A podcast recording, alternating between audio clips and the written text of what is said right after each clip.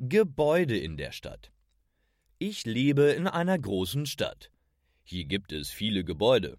Manche sind klein, manche sind groß. Ich wohne in der Nähe vom Bahnhof. Meine Wohnung ist in einem Hochhaus. Nebenan steht eine Kirche. Gegenüber ist ein Supermarkt. Im Supermarkt kaufe ich Lebensmittel. Manchmal gehe ich ins Fitnessstudio und mache Sport. Wenn ich krank bin, gehe ich zum Arzt. Ein Arzt arbeitet in einem Krankenhaus. Neben dem Krankenhaus steht das Rathaus. Dort arbeitet der Bürgermeister.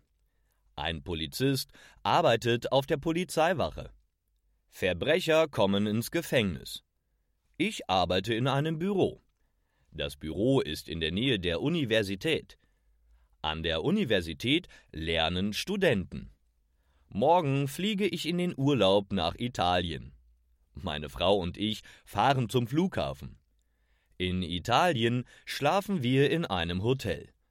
Wir gehen dort ins Schwimmbad und in ein Restaurant.